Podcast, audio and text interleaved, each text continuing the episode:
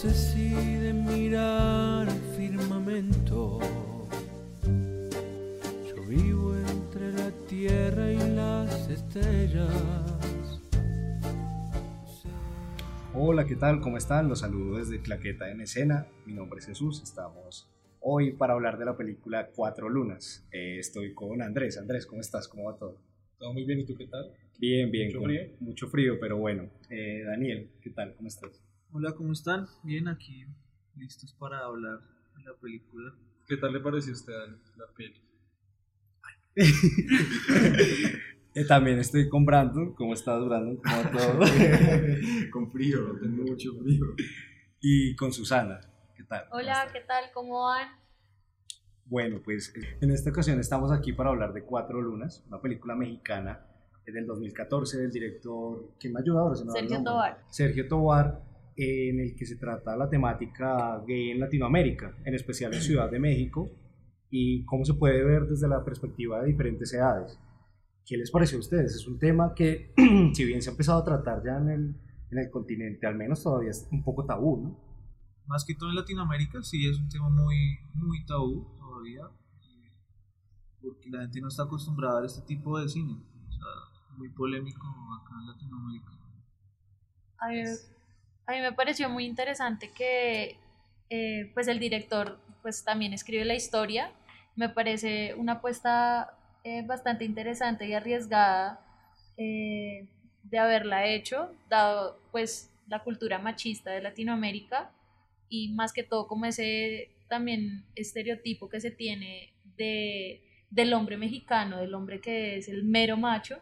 Entonces me pareció también muy interesante la forma en cómo él lo fue abordando desde el niño que hasta apenas está conociendo como su cuerpo y su orientación sexual hasta, hasta el, pues el Adulto viejo, ajá, el adulto mayor. Y es que ahora con lo que dice Susana, se me viene a la cabeza una, una cosa que me pasó en mi última visita a Ciudad de México, que los taxis, por una política del, del gobierno, del gobernador de Ciudad de México, son rosa y blanco. Y muchos taxistas todavía no los han cambiado porque dicen, es que yo no me voy a subir en el taxi de un maricón porque yo no soy ningún maricón. O sea, estamos hablando de un color de un taxi. Y esto es pleno 2017, o sea, es un tema para también pensar, evaluar. Igual yo siento que es algo que le pasa a- al hombre latinoamericano como tal, o pues es algo muy, muy latino. Siento que lo que le pasa en México se acerca pues en los taxis rosados. Sí, posiblemente también sería si nadie los pondría y demás, pero a lo que voy es, es el color de un taxi. Si alguien cree que por el color de un taxi, también como sociedad, No, pero es que también por pura psicología, de, como de todo lo que, color- lo que respecta a, a qué representa un color de realmente una persona hombre y eh, qué le debe gustar, ese tipo de cosas aún Pero, o sea- bueno. O sea, ver una camisa rosada, aunque te- termina siendo de otra forma normal, o ver cosas rosadas entre nosotros, los hombres, termina siendo un- una vaina de símbolo de feminismo. Igual yo sí rescato mucho también pues, lo que decía Susana, y es que la película pone a normalidad un tema que pues debería ser normal, o sea, eso es muy natural.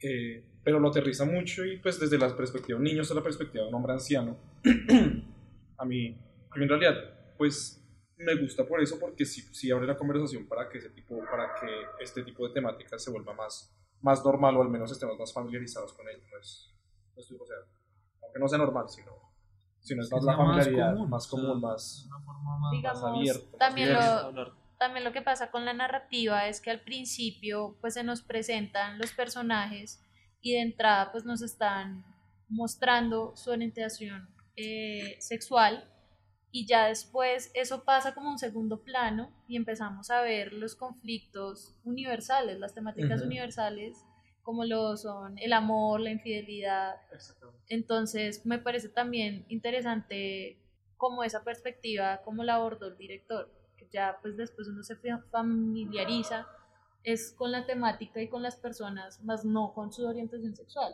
como que eso ya pasa como un Un segundo, segundo plano. no sé si estamos de acuerdo, pero es un tema también que está pensado para el público latinoamericano, ¿no? O sea, esta película, no sé en otros entornos cómo funcionaría, pero totalmente lo que hemos reunido aquí es que tú llegas, empiezas y de una vez, uy, temática gay, están contándome cuatro historias y eso al menos te empieza como a, a llamar la atención un poquito. Te quedas ahí como, bueno, ¿qué va a pasar? quiero saber más. Y yo siento que es algo muy, o sea, volviendo otra vez a lo que decía Susana del, del machismo, porque si se fijan en cada historia, siempre está como ese, como ese, ese carácter de, del macho como tal.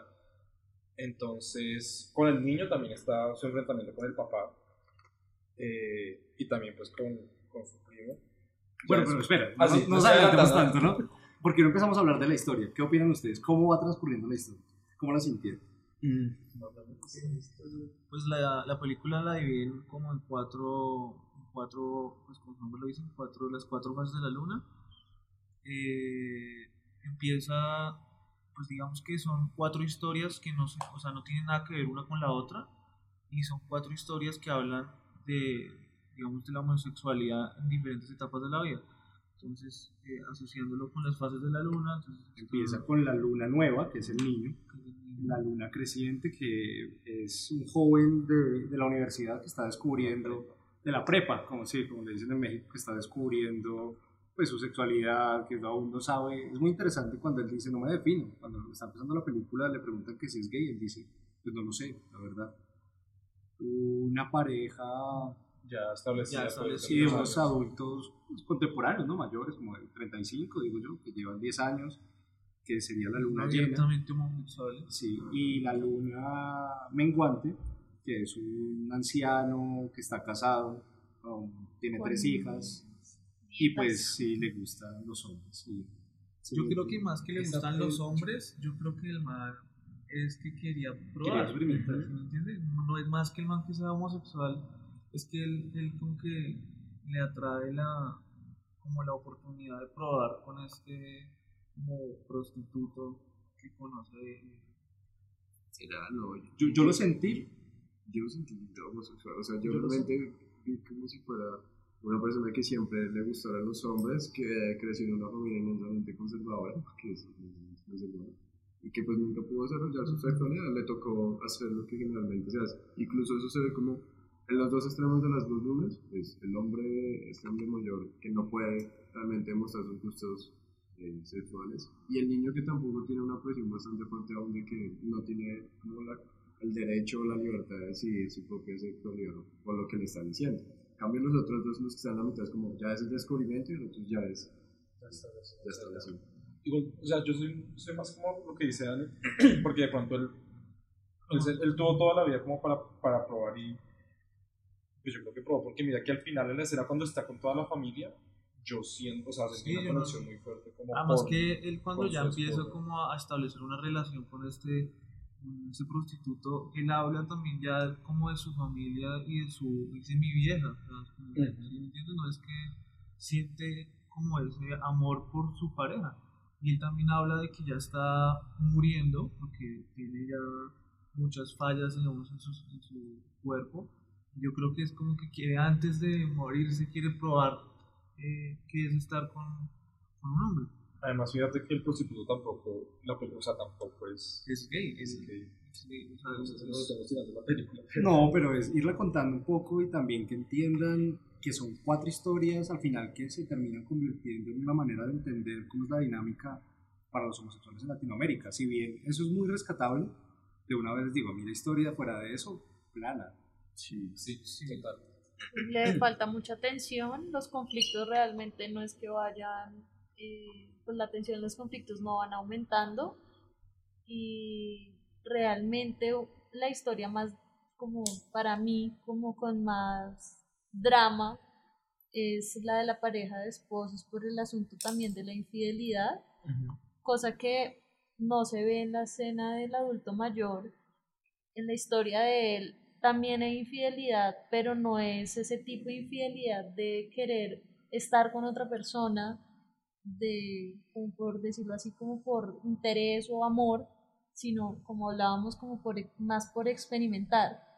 Entonces también ahí como que también nos muestra como dos lados de infidelidad, me parece a mí, el director, eh, mostrándolo con la pareja de esposos y con, con este adulto mayor pero realmente no hay para mí una como un conflicto que atraiga y que a uno también lo haga sufrir con los personajes. Realmente es como muy como decíamos como muy plano muy ajeno. A mí, a mí lo que me parece es que a mí me gusta lo que dijo Susana al principio, que fue que terminó mostrando una historia que realmente es normal y que el, el, el plano de, de que sea homosexuales no te term- termina importando.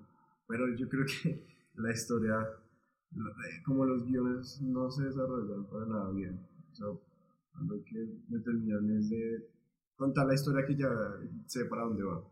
Yo Es muy predecible. Sí, o sea, yo siento que ya estamos como en un momento, por así decirlo, histórico, en el que ya no vale la pena que únicamente se hable de, o sea, que la, la homosexualidad sea una temática central, sino que ya simplemente un personaje puede ser un homosexual y, y eso normaliza más la cuestión que...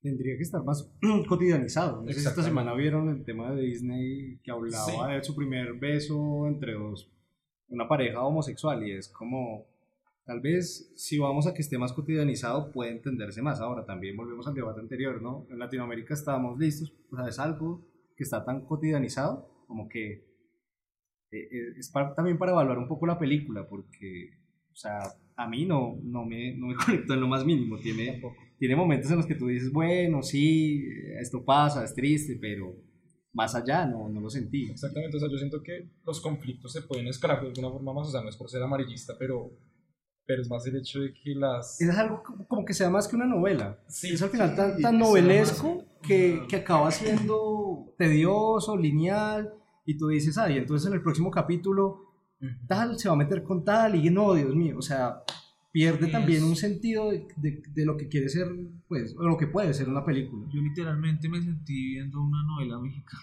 Sea, Con todo el estereotipo del todo el estereotipo, o sea, y tenía todos los estereotipos, o sea, el hijo que no se lleva bien con su papá, La familia rica, Sí, o sea, todo, todo todos era- los estereotipos en el Muchos cine, clichés. o sea, estaban en la película.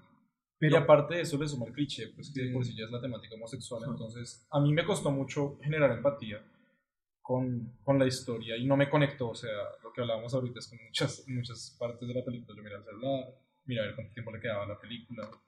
Eh, Tú te la viste por partes. No, yo me la vi completa, pero la, la fui dividiendo. Como que sí, sí es una cosa para ir entendiendo y que tal vez no se conecta, pero para entender también un poquito, creo que por qué se hizo esto, hay que hablar del director, ¿no? Sí. eh, director mexicano, realmente no tiene una filmografía tan, tan amplia. Eh, tiene como otra película que él hace en colaboración con otros directores y un, un cortometraje que también habla sobre el tema de la homosexualidad. Creo que eso en parte pesa, ¿no? Como que el director también ha querido, pues no, no sabemos Sí, su sí, es sexualidad realmente, pero sí se le nota un optimismo realmente, pues por los valores, los derechos de los homosexuales. Pero creo que más que lo que quería hacer el director era como querer conectar realmente directamente con la comunidad gay, como que se sintiera identificada que esas historias probablemente también podían pasar con ellos, o sea, como en todas las Es etapas. que, es que, o sea, yo considero que es un poco difícil. Por lo que hablamos ahora de los momentos. O sea, de pronto nosotros, para nosotros, en realidad ya, o sea, la, la cultura necesita de más eh, normalización, entre comillas. Pero de pronto para el público latinoamericano no. O sea, yo pensé, como, ay, voy a ver esta película un domingo en familia, pero luego hice como como que no es la mejor película para compartir con la familia. Y sobre todo porque tiene escenas muy visuales también. Es muy explícita Muy la película. explícitas. No lo esperaba. Sí. no lo O sea, te esperaba. encuentras con situaciones de sexo abiertamente en, los, en tres de los cuatro casos, pues el niño no, por, por obvias razones, pero también quedé pensando ahora, no, es, no, no sintieron como que a, la, a las personas mayores es las que más les cuesta, a las que más les cuesta entender el tema. Obviamente porque, porque o sea, mira el momento histórico. O sea, de pronto cuando nosotros estemos mayores ya va a ser más normal, pero pues es el plus de todo. ¿no? O sea, O sea, yo creo que es también eh, más en el ámbito latinoamericano, porque yo creo que, o sea, yo creo no, estoy seguro que en Europa ya es muy normal ver parejas de adultos mayores eh, homosexuales eh, caminando tranquilamente, eh, ¿sí? pero aquí eso no es, uno no lo ve todos los días. Y yo creo que la, una de las intenciones del director es mostrarle a la gente que una persona homosexual también se enamora, también sufre por amor, eh, tiene un montón de problemas. Es eh, que es un ser humano. es un ser humano como es cualquiera causa, de, no de interesa. nosotros. Es normalizar. Al final, yo creo que también pues se puede decir que la película cumple el objetivo que Sí, el director sí. está estableciendo. Puede que no sea la gran obra de arte, pero él está haciendo algo para normalizar a una comunidad, o al menos eso, eso interpreto yo. Puede que él haya querido hacer otra cosa Sí, totalmente claro. diferente. Y, y ahorita me vino a la cabeza que, bueno, la, la Europa occidental, eh, la Europa oriental Ah, todavía la Europa Oriental, va- la Europa Oriental me parecía. en Rusia te echan vodka y te queman. Eso sí, no te, no te ponen con otra cosa. Hablemos de, de la parte técnica porque yo creo que no sé, o sea, a mí tampoco, me, tampoco O sea, me llenó como la fotografía ni los planos. ni- Yo veo los planos y son planos muy básicos, todo, la todo es muy básico. Lo único que yo podría rescatar de como de la fotografía era la temperatura de color en ciertos momentos. Sí. Que, digamos, por ejemplo, el niño cuando estaba, digamos, al comienzo todo era muy cálido, pero en los momentos difíciles de confrontación ya Eso era cierto. todo muy azul. Lo mismo con el viejito, con su familia, todo era muy cálido, y ya cuando estaba con el prostituto todo era como, como Frío. frío. O sea, digamos que me pareció que manejaron muy, o sea, bien, no muy bien, sino bien la, la temperatura del color como para darle una mejor intención a, a cada, a, a las escenas. Pero si esa temperatura como también la vas a ver muy de televisión. Sí, es que es muy fuerte, ¿no? Los cambios de temperatura son muy fuertes. Y casi que con cada entorno cambia, Cambia la abruptamente. Mm. Que si tú divides esa película en tres capítulos, creo que te vende. Claro, pones unos comerciales y tienes una historia, una miniserie al menos. Es cierto. Exactamente. Pero la música, la música solita, o sea, yo escuché la banda sonora y me gustó, pero pues no la conecté con la película, o sea, me parecía cero complementario. Yo la sentí muy poco en la película, realmente. Al final, creo. De una canción que Sí, al empiezas como a dar final. cuenta, pero que hacen como el recuento de que, o sea, cómo termina cada historia Ujú, sí. y pues es solo música, pero realmente no, pues lo mismo, como que tampoco conecta ni cuenta mucho, me pareció a mí. ¿Cuál, ¿Cuál creen ustedes que es la intención del director al utilizar cuatro historias? O sea, porque fácilmente pudo haber sido la misma historia en cuatro momentos de la vida. sí es cierto. O sea, pudo haber hecho la que es misma más por el tema contemporáneo, como de mostrar en este momento cómo es, ya, como cómo se está viendo en este momento ese tipo de cuatro historias, más que como era este Hablando de personaje historia, viejo, sí. de, de haber sido reprimido, Claro, desde de niño tres hasta- niño. Yo creo que es más de, es, Mostrar- Lo que momento. es- sí, está pasando en este momento. solo momento. Sobre todo porque, claro, el anciano en los años 50, otra cosa, es totalmente diferente, ¿cierto? Es cierto lo que dice Brandon y creo que también tiene un valor eh, como, como lo lleva a todas las esferas de la sociedad, como no se queda, no entra en al menos clichés de, ay, este es rico, este es pobre, no, pues es que me acuerdo ahorita los dos, Fito y no recuerdo Y Leo. y Leo, que al final uno le dice a otro como, uy, estoy pasando por un momento económico difícil, se murió mi padre, y el otro, como que al parecer le sobra el dinero, porque tiene escenas en las que le dice como, ay, no me importa, si es por plata, no importa. Entonces eso también creo que puede ser interesante. Yo quería como, pues no sé si se dieron ustedes cuenta que tiene algunos errores de continuidad. Sí. En algunas escenas me fijé como en la escena que están eh, Fito y el otro Leo, Leo. están en el cuarto, que él lo que se está diciendo, le estaba contando que su papá, no qué, el man toma una foto y dice como, ah, yo te recuerdo de esta manera. Y en la siguiente escena está con la foto, pero ya no tiene portarretrato, o sea, está solo la foto. Eso sí, es un tema que además se siente. Es que es que lo que hablábamos de que tú sientes cortes, cortes Sí, abruptos, que yo también te desconectan mucho de la película. Como que tú ves la, la, la pareja también, empiezan a hablar, están tomando un vino y después es como otro vaso, entonces no entiendes qué es lo que está pasando realmente. Eh, Es una película plana. Yo- yo- sí, bueno, no sé, no sé si amateur, pero sí, sí es... Ya lo siento, es que tengo que ver, es que es de televisión. Sí. Es, es por historia. Me parece que tampoco las actuaciones fueron maravillosas, o sea, no es que uno diga, uy, qué papel el de este tipo, Creo que... la verdad no me pareció... uno no queda con el recuerdo de ningún actor.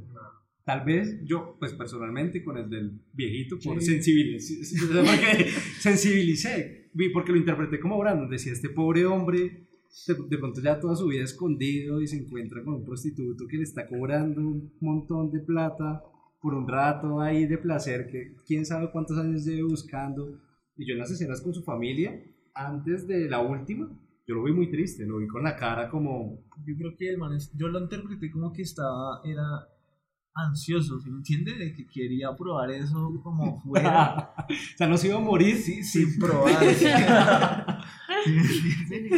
Pero él, él, él fue el único que ganó premio de la Asociación Mexicana. Ah, bueno, no. El, el, Pues sí, yo creo que es la... el que hace el papel de. Para mí es la mejor actuación, Joaquín. realmente. Incluso hay una película que es con. ¿Cómo se llama? El actor principal de Transformers.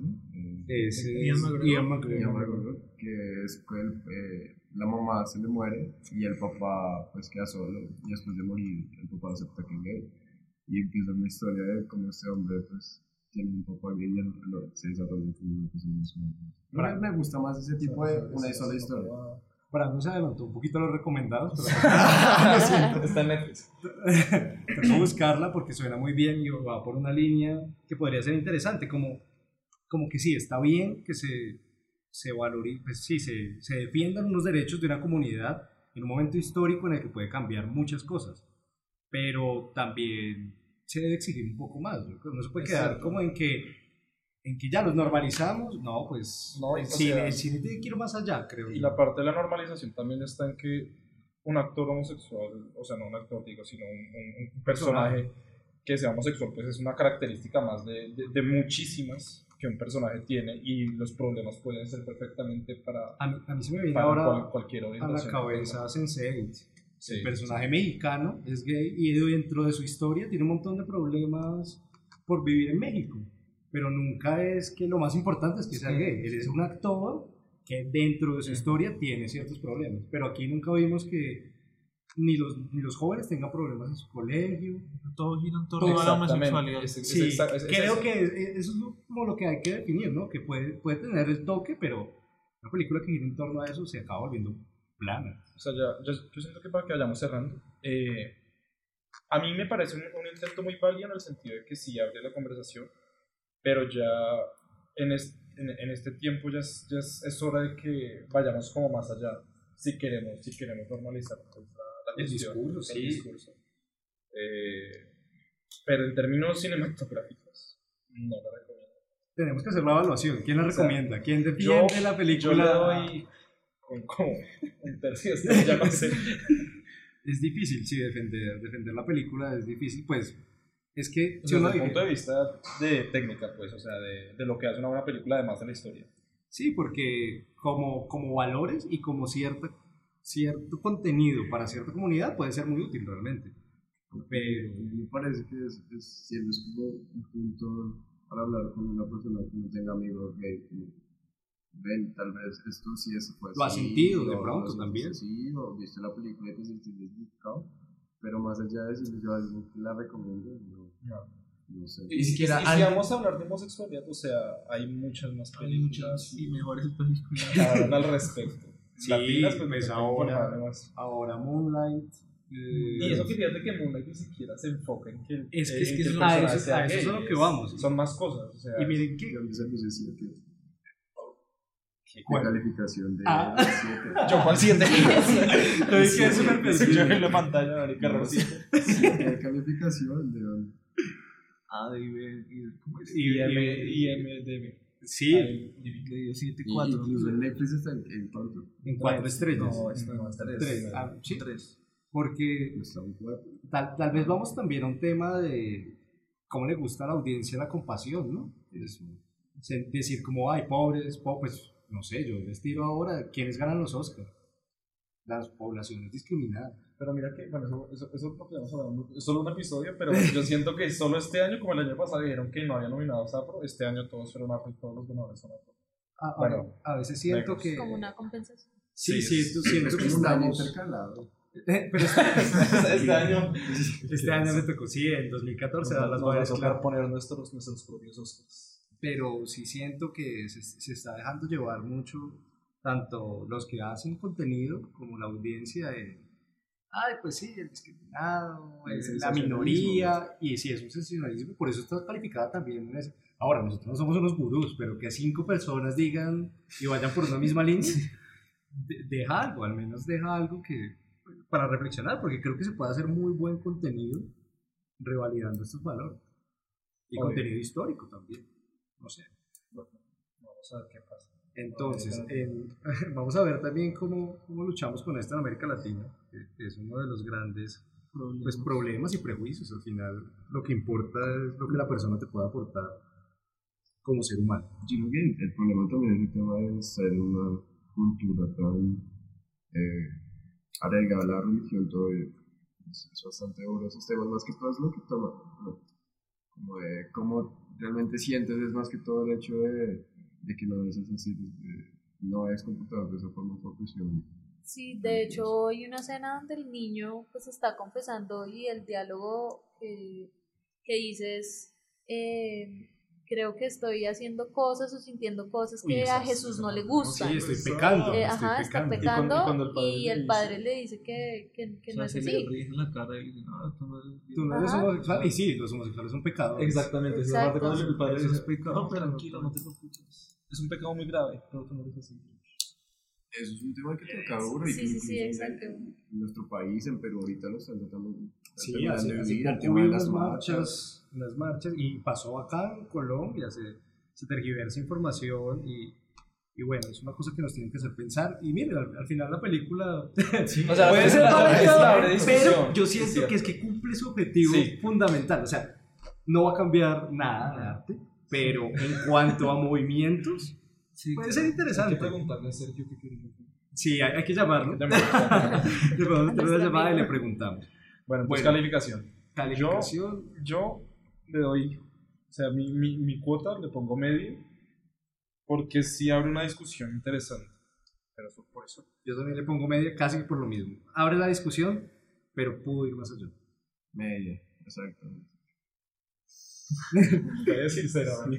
Pues, o sea, lo que es, es que es muy básica, o sea, literal me sentí viendo La Rosa de Guadalupe, o sea, habían escenas en que sentía que faltaba la brisa y que salía la rosa, No, ya cero, Dani. entonces sí, vale.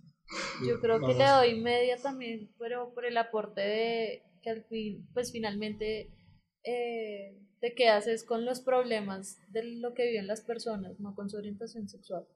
Eso es como lo que le abono, que Que al final, la pues, ya son la normales. calificación de Netflix está bien. Está bien, seguimos poquito con esta más. teoría.